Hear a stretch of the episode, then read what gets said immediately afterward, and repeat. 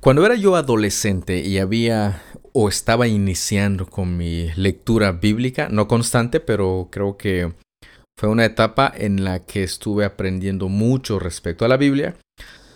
Y en un momento difícil, como adolescentes, ya saben que hay muchos de esos, encontré un pasaje en la Biblia, Jeremías 29:11, que dice en esta traducción, Porque yo sé los planes que tengo para ustedes, declara el Señor, planes de bienestar y no de calamidad, para darles un futuro y una esperanza.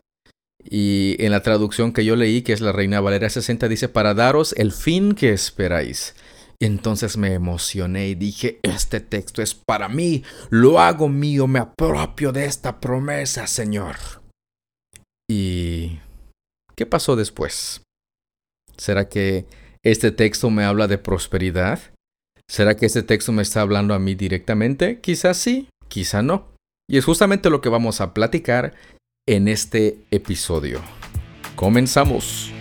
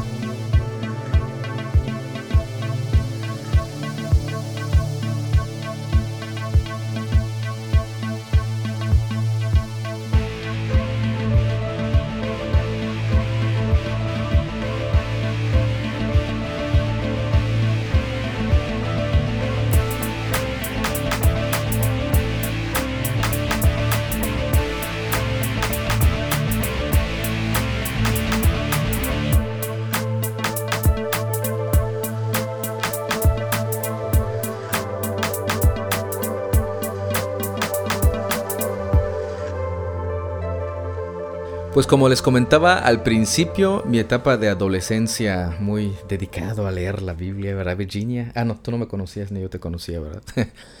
Pero hubo una etapa en, el, en la que pues eh, leía y me gustaba mucho textos y encontraba textos como este. Y este hasta se lo compartí a un amigo. Saludos, Efren, saludos. Y le dije, ay, es que el Señor me habló a través de su palabra y me mostró este texto y me estoy apropiando, casi casi estoy declarando lo que este, este texto dice para mi vida. Y pues creo que ese es el sentido en el cual se utiliza mucho este texto. De hecho, este, un portal, hay un portal en internet que se llama, este, perdón hacer mi pronunciación, Bible Getaway, algo así dice. En el 2012 y 2013, el texto que más se buscó es precisamente este. Pero tristemente se interpreta y, se hace un, asunto bastante, bastante este, personal. Prácticamente se, se entiende como que Dios quiere hacer prosperar a cada uno de nosotros. Pero ¿será eso lo que el texto me está enseñando? ¿Será esto que este texto tan popular este, me está diciendo? Y Dios lo sabe todo, tiene un plan, el plan es bueno para nosotros, tenemos esperanza, es lo que dice. Pero ¿cuál es el problema? Si ese no es la interpretación, ¿cuál es el problema? Y como usted sabe, en, esta, en estos episodios tratamos de observar el texto en su contexto, contexto inmediato anterior y contexto inmediato posterior para poder hacer o tener una interpretación más certera de lo que estamos estudiando lo que estamos leyendo, ¿sí o no, Tama? Aquí tengo público, así que por eso les pregunto. bueno, vamos a ver este texto, vamos a ver los detalles. Ya leí el texto al principio y este, yo hasta me lo sé de memoria. Fíjate, fíjate, fíjate. Y me lo aprendí en la traducción de la Reina Valera 60 que dice, porque yo sé los pensamientos que tengo acerca de vosotros, dice el Señor, pensamientos de paz y no de mal para daros el fin que esperáis. Desde mis 12, 13 años, 14 años más o menos, me lo aprendí y no se me olvidó. porque Pues es un texto que los que dicen, uh, llega. Pero vamos a ver, vamos a ver. El primer problema con el que nos encontramos al interpretar ese texto así de manera tan prejuiciosa tan equivocada, es que no vamos al contexto. ¿Qué es el contexto? Ya lo hemos mencionado. El contexto es precisamente, eh, bueno, hay varios tipos de contextos. Eh, el contexto histórico, en este caso, es quién está hablando, a quién está hablando, cuál es la situación este, económica, política, social que, están, que estaban pasando. Y justamente les voy a platicar un poco respecto al contexto de este pasaje, para que después vayamos a ver si, si podemos interpretar este texto así como se ha estado interpretando bastante. Usted sabe que el libro de Jeremías fue escrito para la nación de Israel.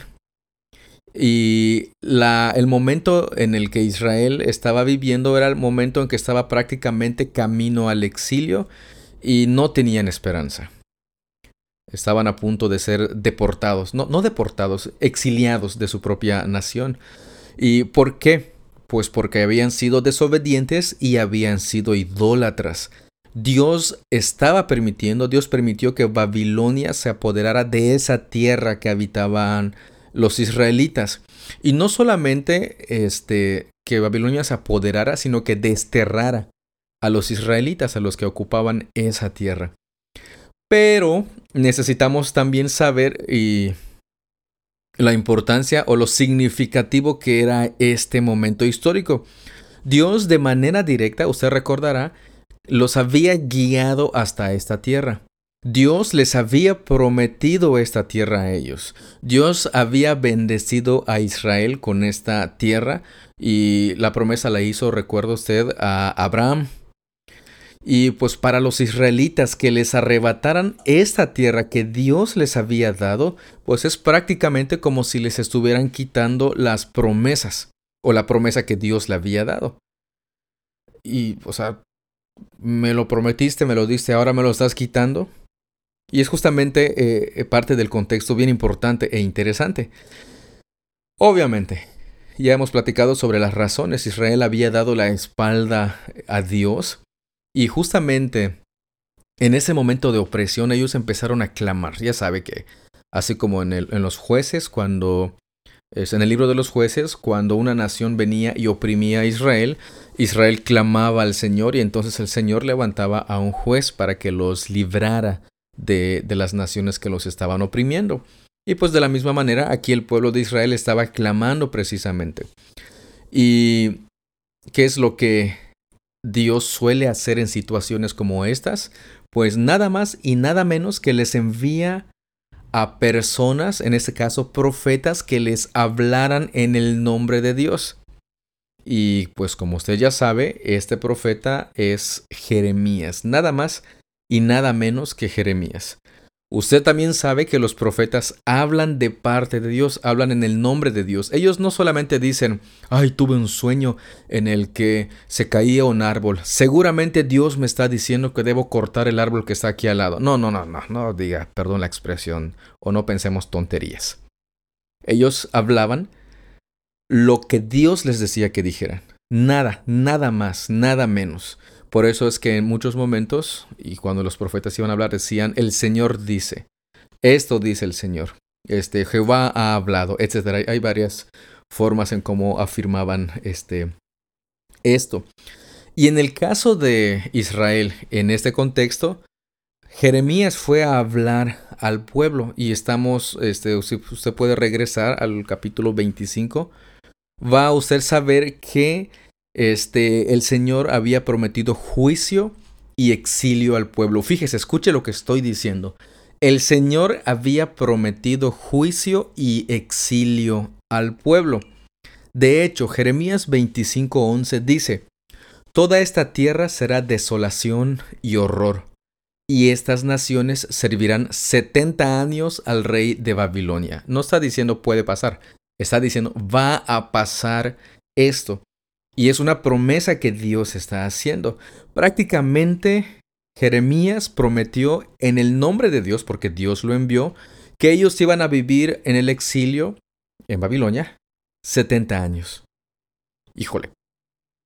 Es, situaciones difíciles por causa de su desobediencia, desobediencia e idolatría que este, iba a vivir el pueblo de, de Israel. Y este es el contexto. Acuérdese que estamos hablando respecto al, al contexto.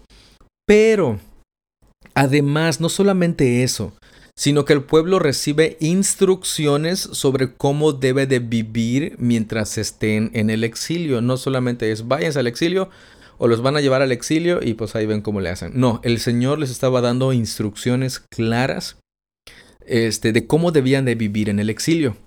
Y también les da esperanza para el futuro. Porque también les estaba prometiendo que iban a retornar a su tierra, pero después de estos 70 años. Y justamente es de eso que trata Jeremías 29.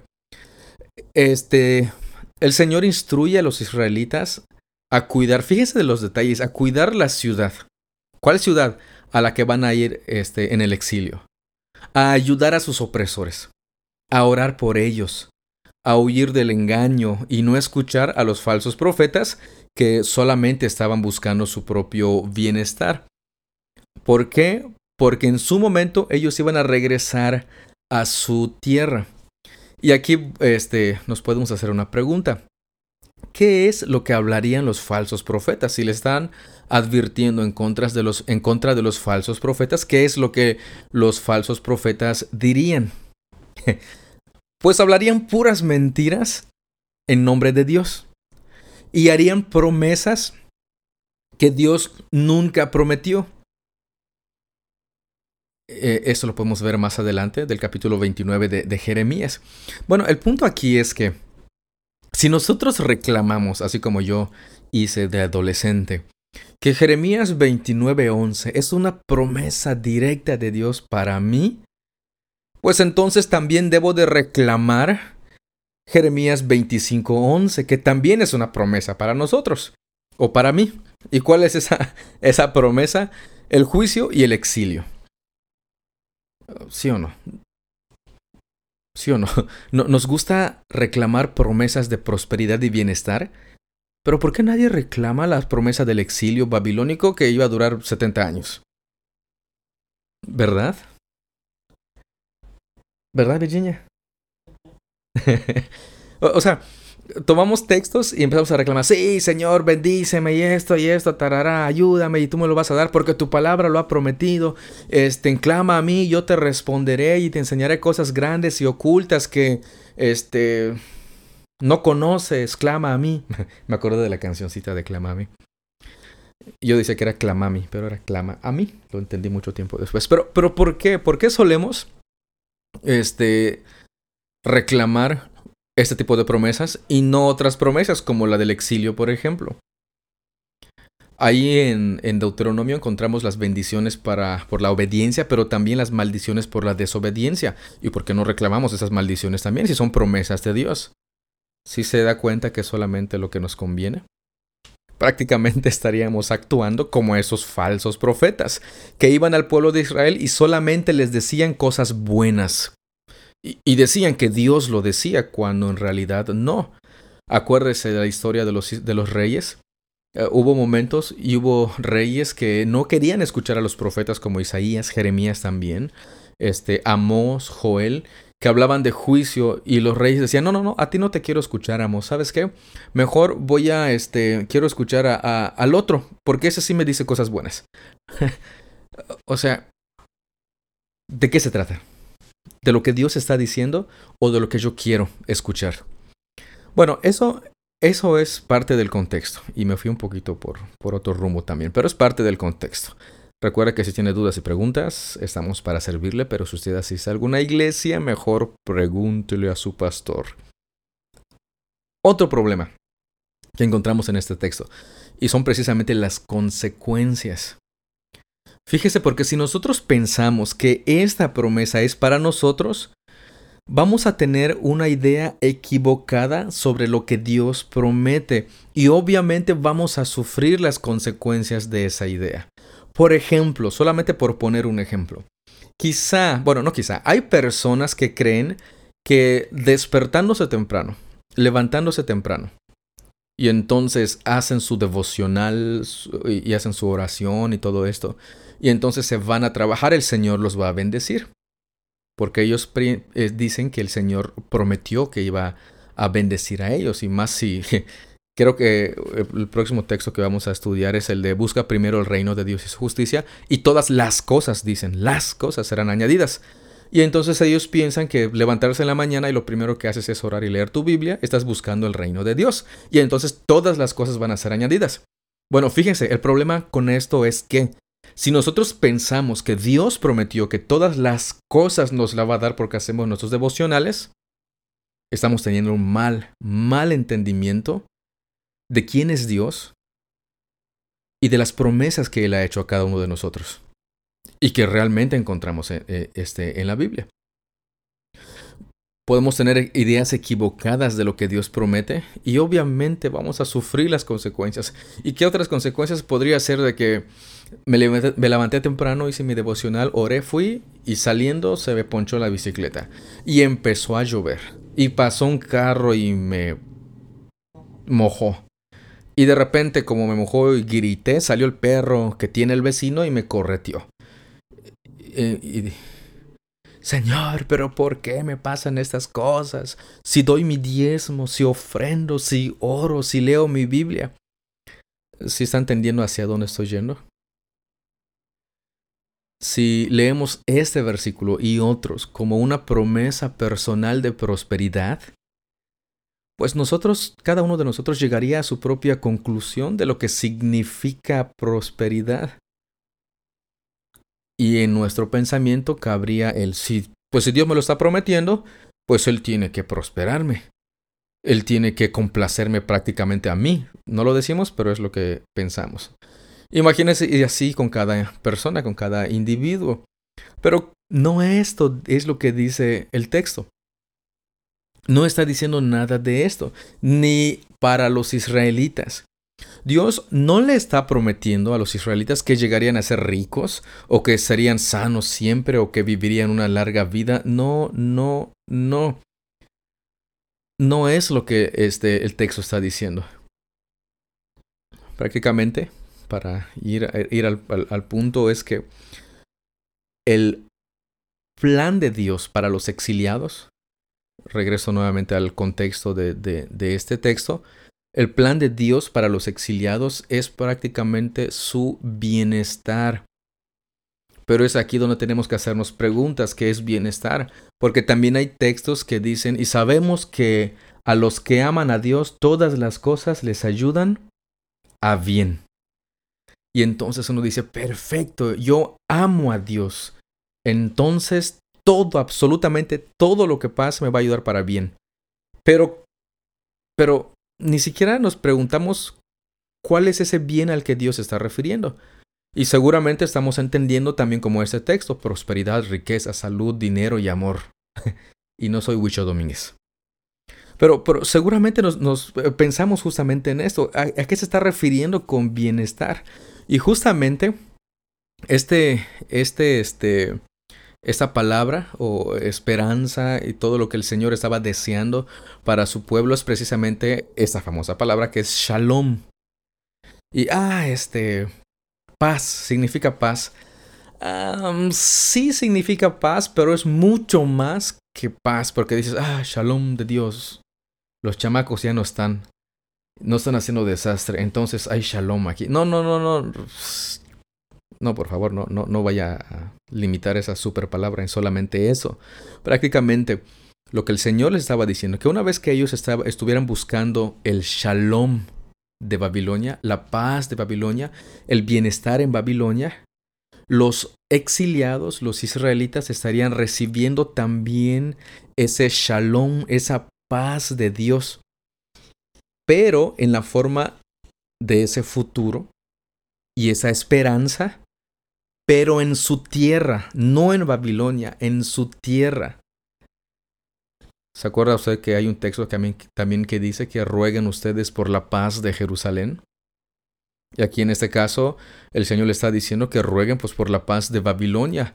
Imagínense, eso debería ser un, un golpe fuerte para los, los israelitas que estaban siendo exiliados, porque ¿cómo vas a pedir paz y prosperidad para esta nación que mató a muchísimos de nuestros familiares, que nos sacó de nuestras ciudades, de nuestras casas y nos llevó a otro lugar. ¿Cómo voy a pedir la paz?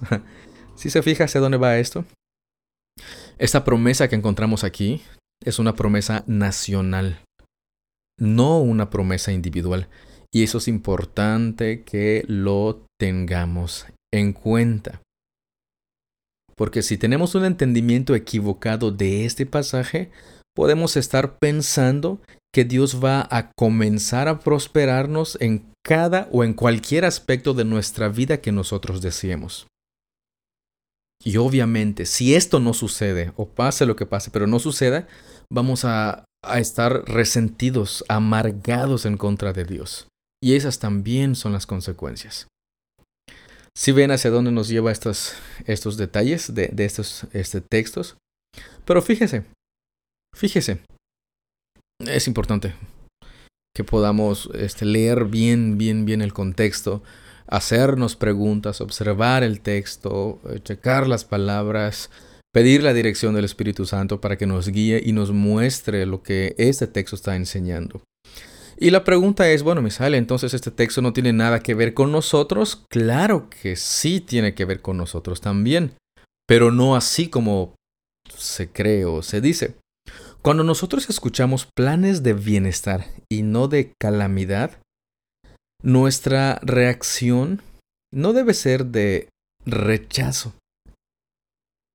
Este texto pues forma parte de lo que la palabra de nuestro Dios nos ha dejado para nuestro beneficio, para nuestro crecimiento.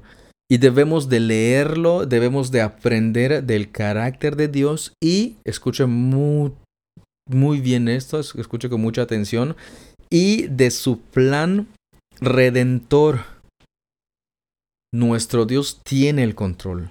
Él es soberano. Él juzga el pecado. Él es misericordioso. Él cumple sus promesas. Él da esperanza a, a quien Él quiere, a quien Él desea, a nosotros como sus hijos. Aun cuando no hayamos guardado su pacto, el Señor nos da esperanza. Y fíjese, ¿por qué están en el exilio los israelitas? Porque habían desobedecido, habían sido idólatras, no habían guardado el pacto de Dios. Y por eso fueron, fueron llevados al exilio. Por eso el Señor permitió que Babilonia se los llevara al exilio. Pero en, es, en medio de todo eso el Señor les estaba prometiendo esperanza. Y es lo que, lo que ese texto prácticamente nos, nos está diciendo. Ahora, si vemos este texto dentro de la gran historia de redención, entonces sabremos que nuestro Dios nos está dando esperanza.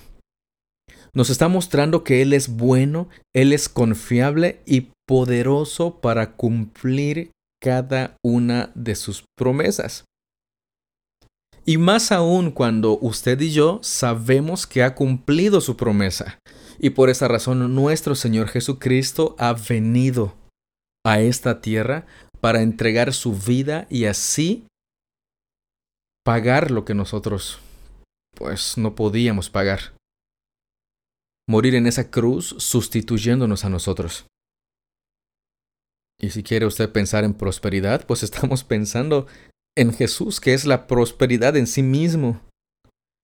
Y más que cualquier cosa, más que cualquier cosa, Él se ofreció a sí mismo como esa ofrenda por nuestros pecados. Nuestro Dios proveyó a nuestro Señor Jesús y eso es más que suficiente. Eso sería ver este texto en el contexto general, sí, de la Biblia, sí, de Jeremías y sí de este capítulo. El Señor debía de cumplir su promesa porque Él lo prometió. Y como Él prometió, acuérdese de la simiente que habíamos visto en Génesis, pues Él iba a cumplir esa promesa.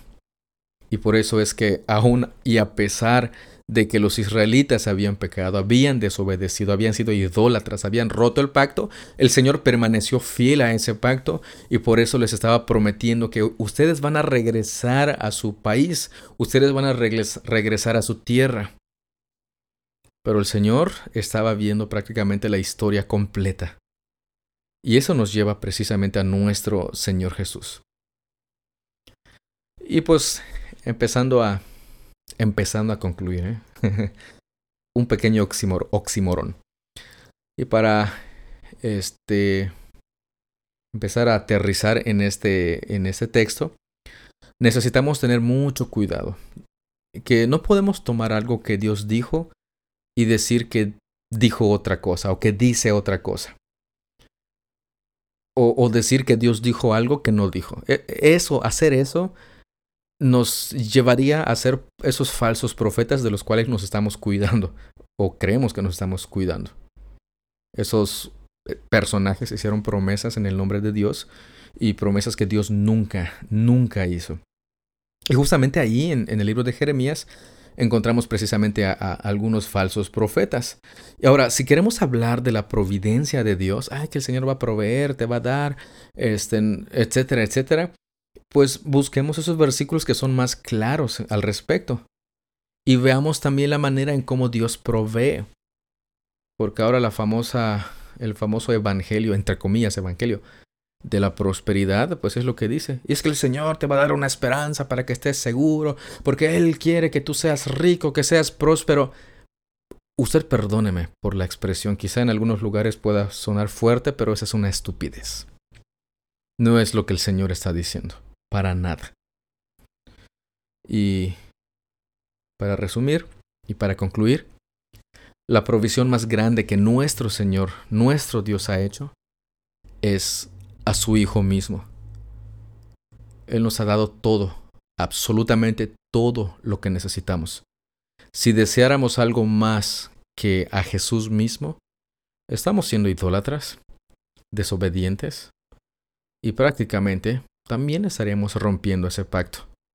Y entonces sí puede usted reclamar Jeremías 25:11, la promesa del exilio. Así que pues, tengamos mucho, mucho cuidado con estos famosísimos textos. Y este, si usted tiene más, si usted tiene más preguntas, dudas, comentarios, perfecto, esa es la intención de esto. Y se este, recuerde si quiere compartirnoslo, puede hacerlo a través del correo electrónico que está en la descripción del episodio. Si usted tiene nuestros números de teléfono, pues también a través de ese número se puede comunicar con nosotros o por medio de las redes sociales o viniendo a Cozumel, ¿sí o no? Iglesia del Divino Redentor. ¿Sí o no, carnalito? ¿Cucho? Virginia. Sí. Aquí está el público. Y pues concluimos, terminamos. ¿Tienen preguntas ustedes? ¿Qué les pareció? Bien. ¿Bien qué? Bien mal, ¿verdad? Bien, bien. Virginia. Virginia está impactada. ¿O Virginia? Ah, sí. Sí, está impactada Virginia. pues de esta manera concluimos. Este. El di, en el próximo episodio nos toca lo que no me dijeron acerca de. Y una petición es la de este Sansón y Dalila, ¿verdad? Sansón y Dalila. Y probablemente sea el, lo, que, lo que platiquemos eh, en el próximo episodio. Pero por lo pronto, pues ya hemos concluido con esto y si, a usted le gustó, no lo comparta y si no le gustó, compártalo para que más personas sean confrontadas con este texto. Más si no. Más si no es una expresión meramente yucateca. Y pues, bueno, me, me empiezo a despedir. Muchas gracias, muchas, muchas gracias por su tiempo, muchas gracias por su atención. Dios los bendiga y nos estamos escuchando en el próximo episodio. Cuídese un montón. Nos estamos viendo.